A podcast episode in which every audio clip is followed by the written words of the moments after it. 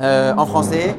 Le Hayam d'aujourd'hui, le Rabbi dit aujourd'hui 13 Shvat, le jour du Yortzeit, le jour de la Haskara, sera toujours le jour du décès même et non pas le jour de l'enterrement. C'est-à-dire si ça arrive des fois où quelqu'un est décédé un jour et l'enterrement a lieu 2, 3, 4 jours plus tard, il y a certaines coutumes qui disent que la première année, on va fixer le jour de la Haskara en, fiction de l'enterrement- en, en fonction de l'enterrement, de la date de l'enterrement. Le Rabbi nous dit ici que Minak Rabad, c'est de faire en fonction de la date du décès.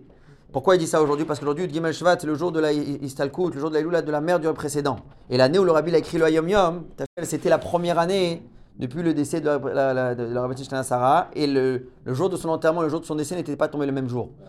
Ensuite, le Rabbi dit une réponse du Semar Tzedek au, au Rabbi Marash. Il lui dit comme ça, quand il avait 7 ans, il lui dit la, le chesed, la bonté que Dieu il a fait d'offrir à, l'homme cette qualité, cet avantage de l'avoir créé droit, c'est-à-dire que le fait qu'il marche debout, qui malgré qu'il marche sur la terre, malgré tout il a la possibilité de il voit le ciel, ce qui n'est pas le cas pour ceux qui marchent à quatre pas, c'est-à-dire pour les animaux. Qu'est-ce qu'il veut dire? C'est une longue lettre que le c'est là-bas, l'impression il parle beaucoup plus longuement, il dit que il y a plusieurs, on peut voir plusieurs points similaires entre l'animal et l'homme. Les deux ils marchent sur terre, les deux ils sont liés avec la terre. Et puis là-bas, l'impression explique comment un homme, des fois, il peut vraiment ressembler à un animal. Il peut avoir, il peut courir après les pulsions animales, il peut être toujours dans son désir et chercher que ce qui l'intéresse, et être égoïste, et réfléchir de manière tordue. Il peut être vraiment très très similaire à l'animal. Le Rabbi présent, le, le qui dit malgré tout, Dieu il a créé l'homme avec une qualité, c'est qu'il marche debout.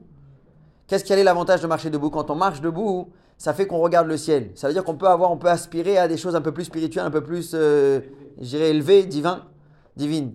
Alors que l'animal, même, son regard, il est vers le bas. C'est-à-dire que toutes ces, il est- même ce qu'il désire, ce qu'il veut, il, aspire à descendre encore plus bas. Ça, c'est la différence entre l'homme et l'animal.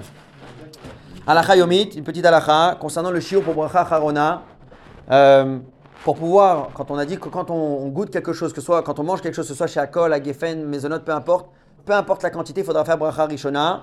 Quand il s'agit de bracha harona, c'est-à-dire celle d'après, il faut avoir mangé un minimum d'un kazaït, qui veut dire à peu près un peu moins de, euh, de 27 grammes, pour pouvoir faire bracha euh, à harona. Pour quand il s'agit d'un liquide, d'une boisson, il faut au minimum revit, revit qui est 86 millilitres. Ça, c'est le minimum pour faire bracha harona. Celui qui a bu ou qui a consommé moins de ce shiro-là, il n'a pas besoin de faire bracha harona. Cependant, très rapidement, on peut rentrer dans un safek bracha harona.